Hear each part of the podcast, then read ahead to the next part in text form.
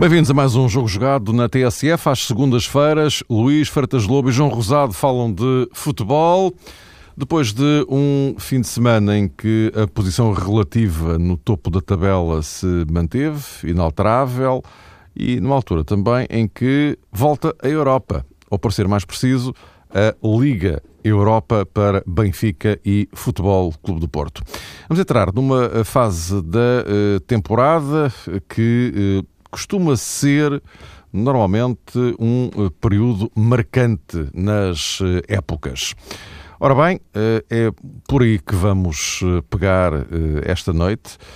Iremos também falar do Sporting, que, embora não esteja nas competições europeias, ou se calhar por isso, pode ter uma palavra importante a dizer em termos de campeonato. Mas vamos por partes, começando por Benfica e Futebol Clube do Porto que eh, depois de terem falhado na Liga dos Campeões, retomam o caminho europeu na Liga Europa. De resto, uma eh, competição eh, na qual ambos já deixaram a sua marca. O Porto ganhou, o Benfica foi finalista.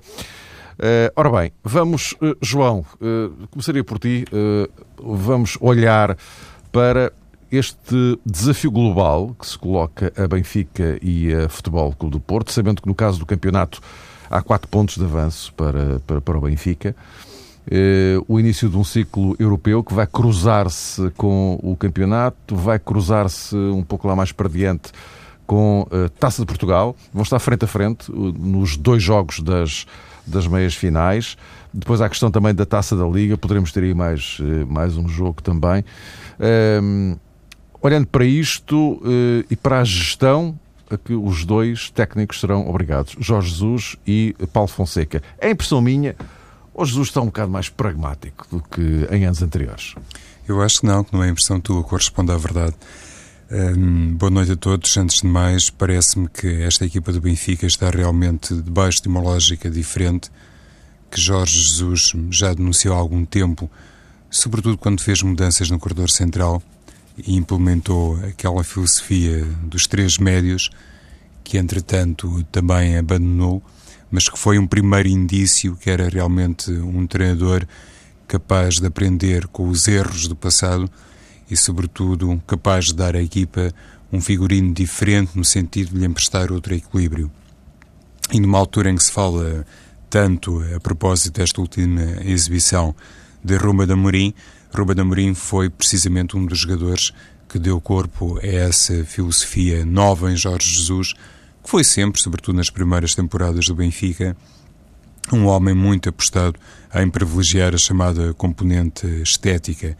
Daí também aquela celebérrima frase de Jorge Jesus, quando fazia uma referência à nota artística da equipa e, inclusivamente, era o primeiro a fazer uma distinção entre aquilo que uma equipa de futebol consegue fazer no que toca à qualidade do espetáculo que proporciona e aquilo que consegue fazer aritmeticamente. E esse grau de pragmatismo que eventualmente no passado foi relegado para segundo plano, parece-me que agora é realmente uma preocupação uh, primária de Jorge Jesus. E nesta altura, Mário, ainda quando o Benfica um, faz esta gestão eh, dos quatro pontos de avanço no campeonato, de vantagem sobre o Futebol Clube Porto e olha para a Liga Europa já, parece-me que é importante notar que o pragmatismo que se vê dentro das quatro linhas é extensível às declarações dos responsáveis do Benfica e, por inerência, também às declarações de Jorge Jesus. E se calhar até devemos olhar para isto um bocadinho mais ao contrário. Há um discurso oficial que casa bem depois com o tipo de atitude que a equipa mostra nos eh, relevados. Isso para mim parece-me ser o mais essencial, porque no fundo o que pretende dizer é que o Benfica não está descansado à luz destes quatro pontos, assume isso, recorda-se, eu diria, em permanência daquilo que aconteceu na temporada transata, tem muito a memória fresca da perda do campeonato na reta final e se calhar aquilo que o ano passado aconteceu, ou aconteceu na época transata, como se quiser, acaba por reanimar e reavivar constantemente os responsáveis do Benfica para a necessidade de mostrar humildade e de mostrar uh, pragmatismo. E então o campeonato português, se calhar para fechar esta primeira intervenção, o campeonato português tem ideia e continua a ser a primeira prioridade, passe a redundância, para o Benfica, como acontecerá com o Futebol do Porto, independentemente uh, daquilo que várias vezes temos referido aqui e que se prende com esta consciência que tanto o Benfica diante do PAOK como o Futebol do Porto frente ao Eintracht de Frankfurt tem uma dose de favoritismo, eh, na minha opinião, indisfarçável e como que estão obrigados a seguir em frente para a etapa seguinte da Liga Europa. Luís, esta o Benfica tem 4 pontos de avanço. É a única equipa eh, que depende de si própria para ser campeã. Objetivamente, é isto. Uh, e agora, uh, mas lá está, o tal fantasma do, do, do passado. Mas fantasma que uh, pode até ser benéfico, não é? porque ficou uma lição. Não é? E, portanto, o não repetir Uh, o não repetir o, os erros uh, pode ser meio caminho andado para. Já são dois fantasmas atualmente. Já foram dois. duas épocas. Os fantasmas em geral não são muito, muito dados Sim, mas, mas a aprender eu falava mais, eu falava mais da época passada, porque o que, o que, ficou, ali, o que ficou ali é que o Benfica... Eu sei, eu percebo. O, o, a tal história do uh, ser... Uh, a terceira ga, possível, Ganhar quase vezes. tudo e depois... Uh, há uma diferença. É que este, o fantasma... Ganhar nada, não é? Há uma diferença. É que o fantasma deste ano é menos forte que o fantasma das hum, épocas passadas. E, e, colocando um fantasma que... Os fantasmas costumam ser brancos, não é? Mas pelo menos nos desenhos animados. Mas este fantasma costuma ser azul e branco. Mas é um, costuma ser um fantasma mais forte e assusta mais. Este fantasma assusta menos, eh, porque de facto, futbolisticamente falando, não tem tido a mesma qualidade. E, portanto, eu penso que esse aqui é de facto o grande ponto, eh, porque a época passada eh, chegamos à, última, à penúltima jornada do campeonato, um Benfica-Porto, e ninguém tinha perdido um jogo ainda. Benfica-Porto não tinham perdido. Esta época o Porto já perdeu três jogos e, portanto, isso é uma diferença enorme. Eu penso que isso é o grande dado desta época, é, é a quebra de qualidade de, do Porto. E, portanto, é isso que torna esse fantasma, esta época, mais, mais frágil. É um, é um, é um fantasma claramente subnutrido do ponto de vista de qualidade futebolística. Agora, é, é, é importante emocionalmente, de facto, esse aspecto o Benfica está na frente. Ontem, mesmo que não tivesse ganho em Passos Ferreira, continuaria na frente. Mas, claro, uma coisa é estar na frente de 4 pontos, saltando o jogo do Porto, o que faz com que o campeonato fique, a faltar apenas 10 jogos.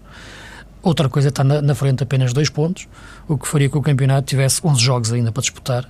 E no 11 jogo é o tal Porto Benfica.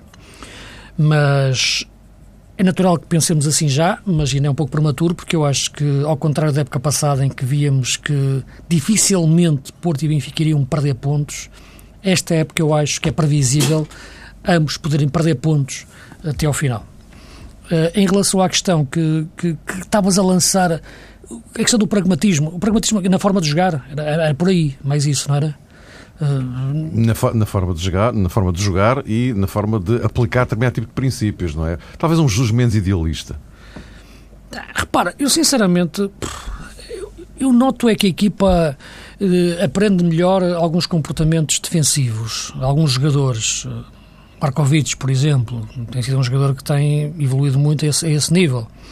Agora, o pragmatismo, sim e não. Isto é, nós temos sempre a tentação de fazer as análises em função do último jogo, do último resultado. Nós fazemos sempre um comentário em cima depois do último jogo. É natural. Mas o Benfica, por exemplo, há duas semanas empatou um jogo em Barcelos em que não foi pragmático. O Benfica podia, de facto, ter metido Rubén Amorim no decorrer desse jogo. E agora cai bem, calha bem falar de, de Rubén Amorim depois do jogo que ele fez ontem. O jogador ficou ali a falar junto às, à berma das quatro linhas alguns minutos com, com, com o Jorge Jesus. Uh, o jogador acabou por não entrar. Entrou o Cardoso. A equipa manteve-se partida no meio campo. Não foi pragmática no sentido de controlar o jogo e agarrar a vantagem. E matar o jogo, fechar o jogo, fechar a porta.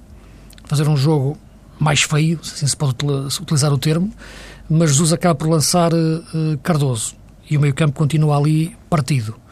Uh, e parece-me, portanto, que esse, esse lado de, deste sistema do Benfica ser naturalmente desequilibrado por si próprio, mantém-se. Alguns jogadores têm, no entanto, comportamentos uh, melhores defensivos. Parece-me que a equipa, com o decorrer do tempo e com o treino, porque já vinha da época passada essa ideia, consegue gerir melhor os jogos em ritmo lento. A época passada tinha dificuldades em fazê-lo. Quando queria jogar mais lento, perdia o controle do jogo. Tinha que jogar sempre em velocidade, de transições de defesa-ataque, ataque-defesa. Agora consegue gerir melhor isso, e nisso, de facto, é muito importante uh, uh, Enzo Pérez. E é uma equipa que, como já referi em, alguns, em algumas questões individuais, está a defender melhor. No, agora, não me parece, sinceramente, do ponto de vista do jogo em si, tão pragmático. Quando consegue meter esse 4-3-3, porque o, Jesus nunca tinha jogado em 4-3-3 até, jogar este, até esta época. Uh, e foi, de facto, os momentos em que a equipa esteve mais equilibrada em campo, no controle do meio campo. Uh, nos outros jogos, nas outras épocas, nunca o fez. Jogou sempre no seu 4-4-2 ou 4-2-3-1, quando jogava ali o. tirava um ponta-lança e jogava mais um Gaetano no meio, por exemplo. Uh, mas nunca vimos muito pragmatismo nisso, em alguns aspectos, em alguns jogos da Champions. Este ano uh, pode aparecer também uh, em jogos do campeonato, mas não me parece, sinceramente, que, que esse pragmatismo esteja, esteja a aparecer na forma de jogar e o risco continua a existir. O nosso campeonato é que tem equipas com, com valores muito, muito, muito dispares, as assimetrias são enormes, isso, isso disfarça-se um pouco. Uh, agora, parece-me é que a equipa está mais consistente. Eu acho que essa é a palavra-chave.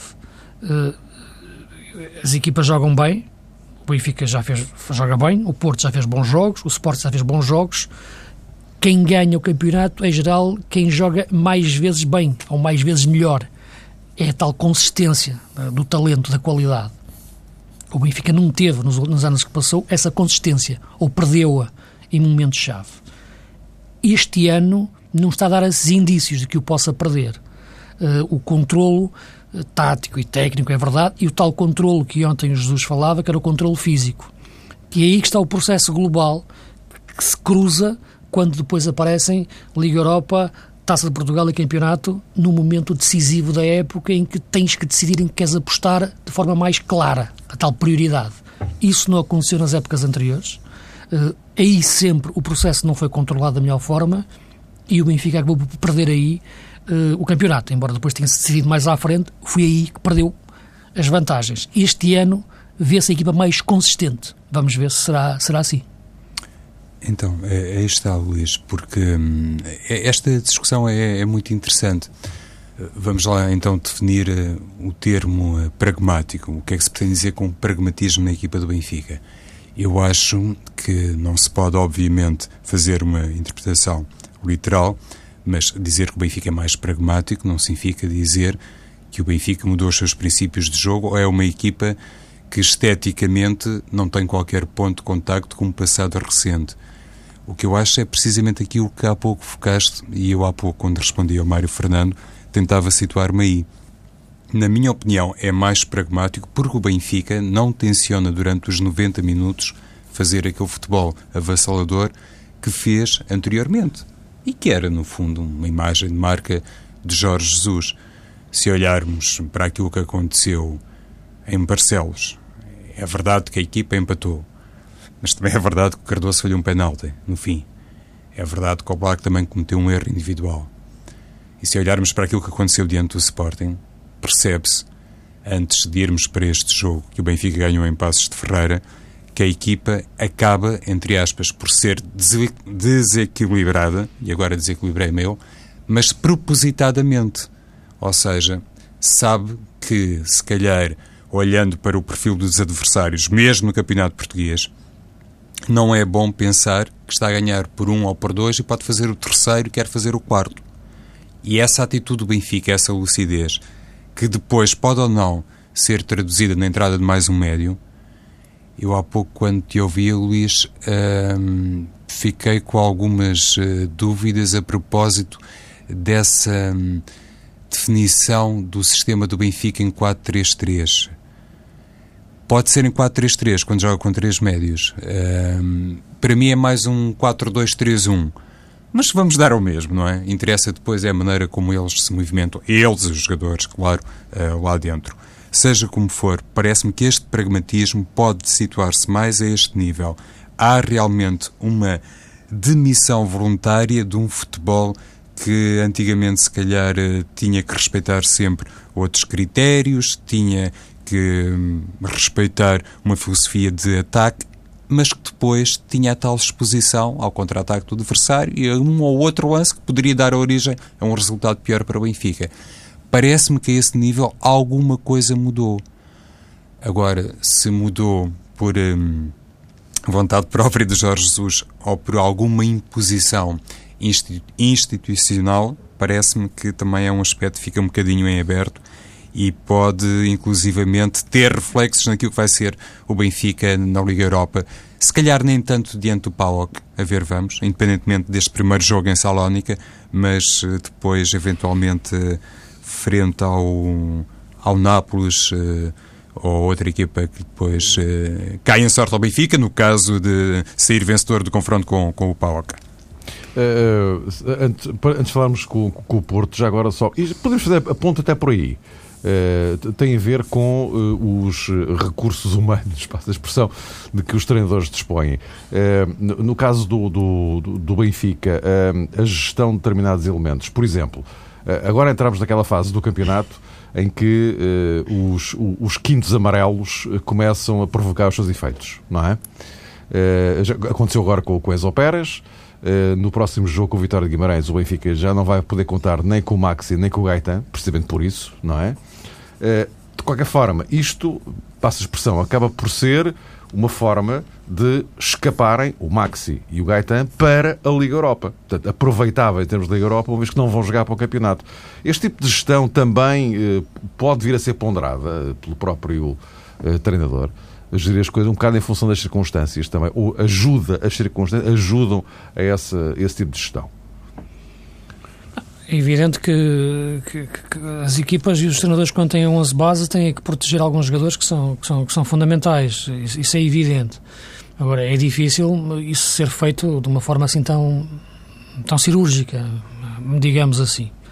É aquilo, aquilo que me parece é que, é que o Benfica te, de, conseguiu definir bem os seus pilares, eh, está agora no pós-Matites a jogar de uma forma diferente eh, na saída de bola, eh, porque a questão Feiza coloca um jogador muito fixo naquela posição, já não sai para o jogo, comecei a, comecei a Matites. Penso que isto é mais a, a fórmula Jesus, dele pensar o jogo, e portanto um jogador como Enzo Pérez ou como o tem Ruben Amorim tem uma missão mais abrangente em, em, em posse de bola. A equipa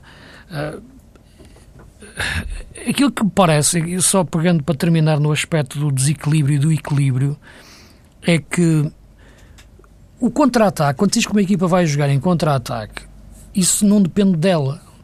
Porque essa outra equipa meter um contra-ataque depende do adversário se desequilibrar. Se o adversário estiver sempre equilibrado, a outra equipa nunca vai ter hipótese de meter um contra-ataque. No caso das equipas que jogam contra o Benfica e que dizem que vão apostar no contra-ataque, naturalmente porque são mais fracas, estamos a pensar sobre a nossa realidade do nosso campeonato, uh, isso tem aparecido menos vezes esta época, de facto. Tem entrado menos vezes contra-ataques perigosos contra o Benfica do que acontecia a época passada. Isso tem a ver com o facto da equipa se desequilibrar menos. E, portanto, por aí sim, a equipa está sempre mais equilibrada quando perde a bola na transição de defesa, uh, ataque-defesa, defensiva, uh, e nesse momento é quando o comportamento tático dos seus jogadores tem sido decisivo para fechar melhor. E aí sim, a equipa gera melhor os ritmos de jogo, já concordo contigo, já não tem tanta aquela vertigem ofensiva permanente, porque sabe gerir melhor, isto é, contempla melhor o momento de perda da bola, e portanto a equipa está mais vezes uh, equilibrada, ou desequilibra-se menos. É uma evolução, claramente, e isso aí sim concordo em relação à, à, época, à época anterior, porque isto acontecia mesmo em jogos do nosso campeonato contra adversários ditos de, de classe média. Em relação ao Porto, não sei, em relação podemos Porto, avançar é, isso. Passagem é... Em relação ao Porto é outra questão e o Porto, neste momento, como já referi, é uma equipa uh, em sobrerendimento em relação àquilo que é uh, aquilo que devia ser a sua qualidade de jogo neste momento. penso que a aposta num, num meio-campo mais fixo, como tem sido agora, sobretudo a questão Herrera, é fundamental. Eu penso que já o disse várias vezes no início da época, Paulo Fonseca não resolveu o problema ou não encontrou uma solução que o satisfizesse naquela posição. E, e agora, ao meter um jogador três ou quatro jogos seguidos, uh, aí sim que é dar-lhe uma oportunidade e solidificar aquela posição. E penso que Herrera, já o disse também aqui ao longo, ao longo dos programas, pode ser o jogador mais importante sobretudo agora que saiu o Lúcio, para dar essa profundidade uh, desde atrás. Deve for outro tipo, outro tipo de jogador, mas também muito útil. Uh, e, nesse, e nesse aspecto, estando Fernando fixo, como, como, como pivô, como médio defensivo central, a equipa penso que tem condições para ter melhor definidas as, as funções, os lugares e os espaços do, do meio campo, embora longe da qualidade que já teve no, no, nas, épocas, nas épocas anteriores. É uma equipa que, que tem muitos momentos de jogo com, com qualidade, mas é uma equipa que denuncia muito, muitas vezes, a sua circulação de bola, não é? Não é, não é, não é muito rápida em muitos momentos, mas parece-me que, que nesta fase e nesta altura, depois de ter perdido três jogos, estando a quatro pontos do, do, do Benfica e sem ter ainda resolvido definitivamente o problema do meio-campo, esta época definitivamente está marcada com uma questão do treinador, isso não há dúvida nenhuma. A questão treinador no Porto neste momento é uma questão fundamental, porque isto são análises que nós fazemos e como, como fiz análise ao Porto Vitória Pereira nas, nas épocas anteriores, eu podia muitas vezes criticar a forma como o Porto uh, queria jogar, ou estava a jogar, mas não tinha dúvidas de como queria jogar o, o Vitor Pereira. E acabou por ganhar da forma que queria.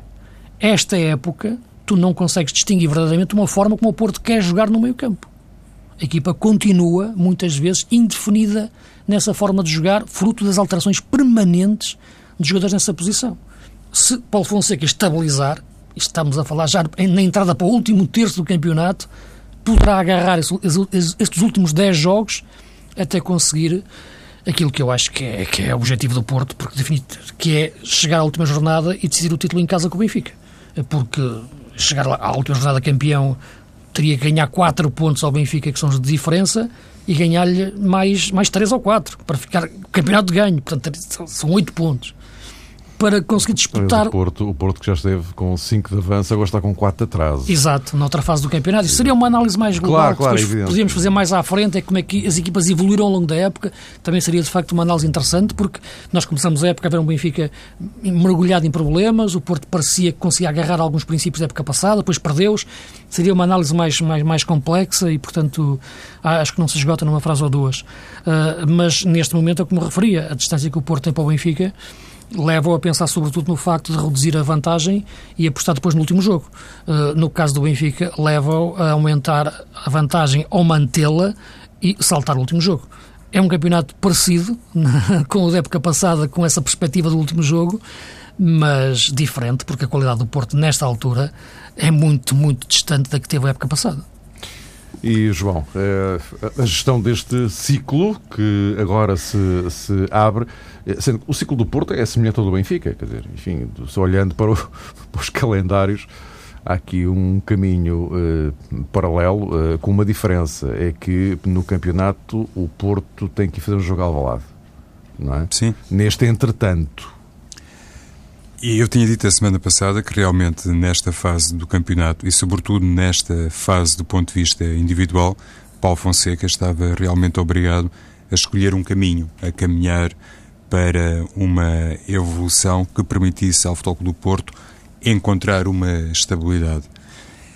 Nesse sentido, parece-me que foi mais uma vez um treinador que provou que no Dragão há realmente um acompanhamento transversal e raramente, para não dizer nunca, os treinadores ficam sozinhos, sobretudo quando as ondas começam, as ondas da contestação começam a crescer e a ter uma dimensão invulgar.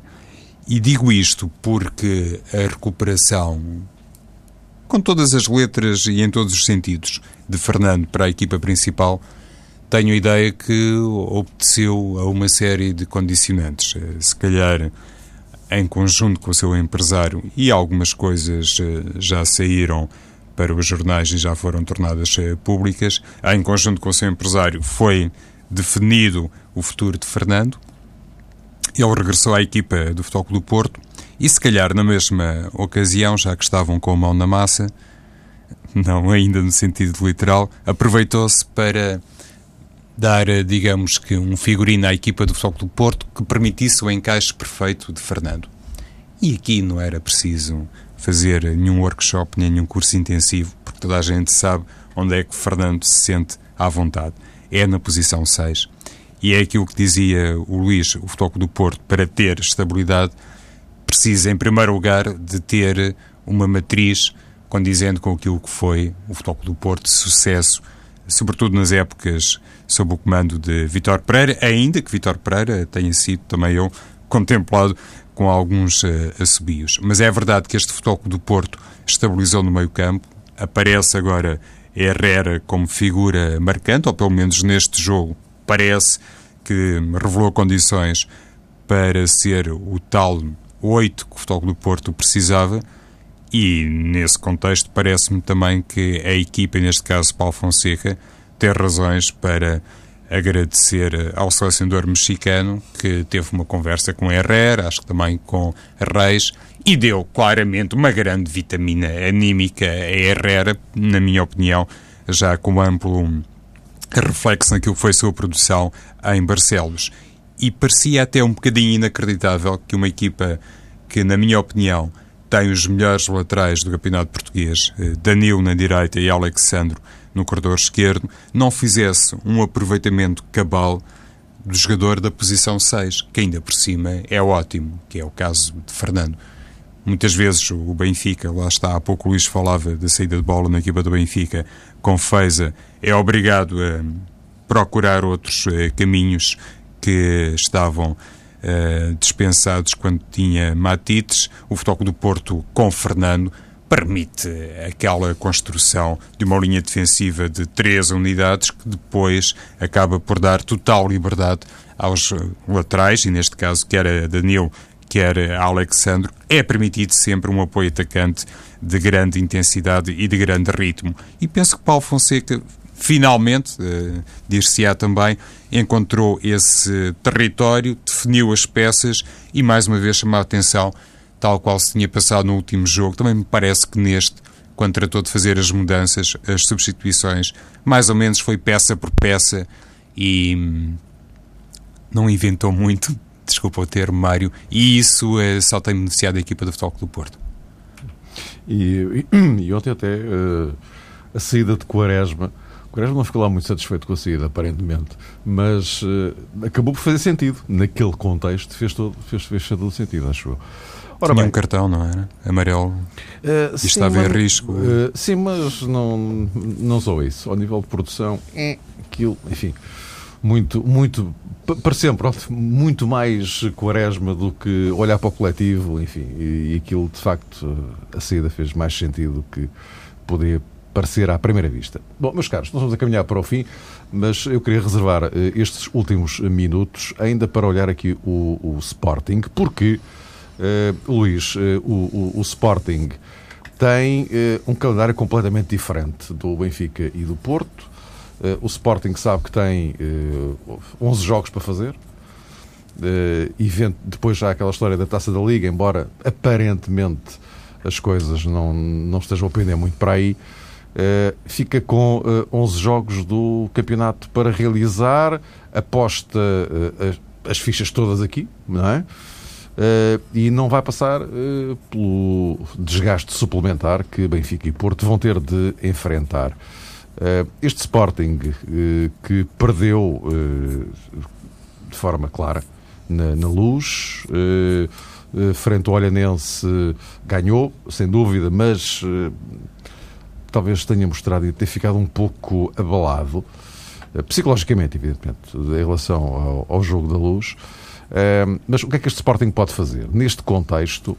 Uh, porque, uh, quer se queira, quer não, a diferença de jogos, para já garantidamente no horizonte, é, é inferior. Sim, mas é, é, exatamente esse aspecto é importante para aquilo que o Sporting pode fazer, é menos jogos. De facto, se o Sporting tivesse sobrecarregado agora com, uma, com competições europeias ou com ou com taças, de facto seria complicado para gerir aquilo que é o seu 11 base e a, tal sala de máquinas do meio campo, William Carvalho, Adrian e André Martins, porque vimos que aqueles, aqueles três, esses três jogadores são, são fundamentais. Quando falhou um, como falhou o William, a equipa abanou.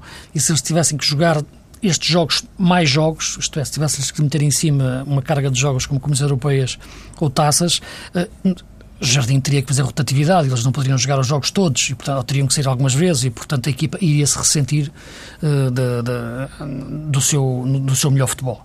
Uh, sem essa carga uh, competitiva, podem de facto atacar estes 11 jogos com, da mesma forma que atacaram até agora todo o campeonato.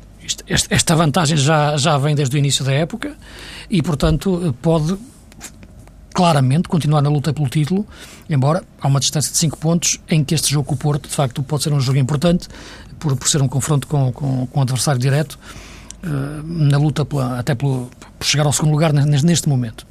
Agora parece-me que, que é difícil uh, ao Sporting fazer mais do que fez até agora. Isto é, nós já não conseguimos imaginar o Sporting a crescer a partir de agora. Uh, conseguimos tentar uh, ver onde é que o Sporting tem que se agarrar para manter esta qualidade de jogo mais é difícil fazer. Eh, podemos temer que o Sporting comece agora a decrescer como já aconteceu, por exemplo, no jogo frente ao Olhanense, onde a equipa não esteve no mesmos índices, e era frente ao Olhanense, em que na segunda parte deixou crescer a equipa do Olhanense, que até acreditou que podia ter chegado uh, uh, ao empate. No jogo da Luz, a equipa perdeu de forma, de forma clara, isso é verdade, mas não tinha o tal jogador fundamental que era, que era o William Carvalho. Agora deixa-me só dizer também em parênteses, porque nós falamos aqui antes do jogo uh, na segunda-feira, porque o jogo foi na terça, depois não voltamos a conversar, né? uh, e naquela altura, as análises que nós fizemos, a análise que eu fiz foi pensar como é que o Jardim iria montar o seu 4-4-2, com Monteiro e, e, e Slimani, uh, e aqui dava, falava nem para o Slimani jogar atrás do Monteiro para ganhar aquele espaço ao Feiza, portanto pensava como é que ele ia surpreender o, o, o, o Jesus. E a verdade é que o Sporting perdeu, e, depois choveram críticas em cima do, do Jardim, chamando o Jardim de inventor, que, que jogou num sistema suicida, que entregou o jogo. Eu não ouvi ninguém, mas rigorosamente ninguém, durante aqueles dois dias em que tiveram com a ficha do jogo na mão, a dizer que o Jardim ia inventar. Não ouvi ninguém. Portanto, fazer análises depois do, do jogo e depois do, depois do resultado é que, fizeram é que tivemos de facto uma oportunidade única. Tivemos 48 horas para analisar uma equipa. E durante 48 horas elogiou-se a coragem do Jardim. Perdeu o jogo e os analistas resultadistas caíram em cima do treinador do Sporting de uma forma que eu, que eu acho completamente uh, que reflete bem como é que é a análise futebolística uh, em Portugal. O, o eu, eu acho que o Jardim não inventou. E o problema dele foi exatamente não ter inventado. Porque ele jogou num 4-4-2, sincero, embora ele tenha dito que baixou o Montero um pouco, mas o Montero nunca será um médio, nunca será um 10. O Montero será sempre um segundo avançado. Não é por pôs o Montero atrás que ele vai se transformar em médio. Será sempre avançado. E com o Adriano ser marcado, a equipa perdeu a hipótese de lançar a bola. Ele teria que. E, e o André Martins jogou de esquerda sobre a direita. Ele jogou no 4-4-2 mais puro que costuma jogar no decorrer dos jogos. Aliás, em Europa ele tirou o William Carvalho para jogar desta forma. Até tirou o William Carvalho do jogo e estava empatado. Portanto, ele jogou da forma mais previsível, não inventou nada e não inventando perdeu. Portanto, é exato, a minha leitura é exatamente o, o contrário daquilo que, que eu vi uh, no, na, na, última, na última semana, na na maior parte dos sítios. Uh, e parece-me que este plano B do Sporting é exatamente isso, um plano B. O plano A é este e é com este que o Sporting se agarrar para atacar as últimas jornadas. João, para concluirmos este Sporting Sim. neste ciclo, ou, se quisermos, um ciclo paralelo. Esta questão em torno do, do posicionamento de Montero como falso 10 ou como 9,5, conforme Sim, se quiser. Exato. Oh, oh, Luís, tem muito que se lhe diga claro, ao luz é. disto, porque o Sporting, por exemplo, da maneira como está e com o tal desgaste acentuado naquele triângulo do meio-campo, nos jogadores que compõem o meio-campo, teria aqui uma grande oportunidade, por exemplo, para aparecer um jogador como o Vítor. Sim. E o Vítor não se afirma na equipa do Sporting. É. Não aparece. O Chica Baula magoou-se agora ao serviço da equipa B. O Eric Dyer, também num contexto especial, lá está. Se calhar Sim. muita gente se esqueceu de uh, valorizar em primeira instância o mérito do Benfica no derby. Claro. Mas o Eric Dyer, no meio campo, também não, não agarrou propriamente o lugar. O Magrão outro jogador que se arrisca a ser considerado um, é, um é que o Leyer nunca tinha jogado a médio em 4-4-2, tinha jogado sempre em 4-3-3, é completamente diferente. Com o Josualdo ele jogava em 4-3-3 ou a trinca ou interior, não jogava em 4-4-2. Pois, e aquilo muitas vezes na luz foi mais um, um 4-2-4 que outra coisa, não é? Só é. com o Adrian e com, com o Eric Dyer. E então, perante todos estes casos de lesão ou de falta de afirmação, não sei até que ponto é que o Leonardo Jardim não vai ser obrigado a recriar mais vezes o chamado plano B como plano primeiro, um, ehm, por falta de opções. Mesmo que isso aconteça com resultados, há uma coisa que eu tenho estranhado muito na equipa, disse-o no decorrer do derby, voltei a salientar agora quando foi o relato do Sporting Olhanense, e eu estranho muito ver ao mesmo tempo no banco do Sporting Diego Capel, uh, André Carrilho e também Wilson Eduardo. Isso parece-me ser uma coisa que realmente, atendendo ao plantel do Sporting, às limitações do plantel do Sporting, a, todas aquelas condicionantes que há pouco observámos, é, é uma questão que hum, para mim não me parece nada normal. Dúvidas para ir conferindo ao longo dos próximos jogos. Falamos para a semana.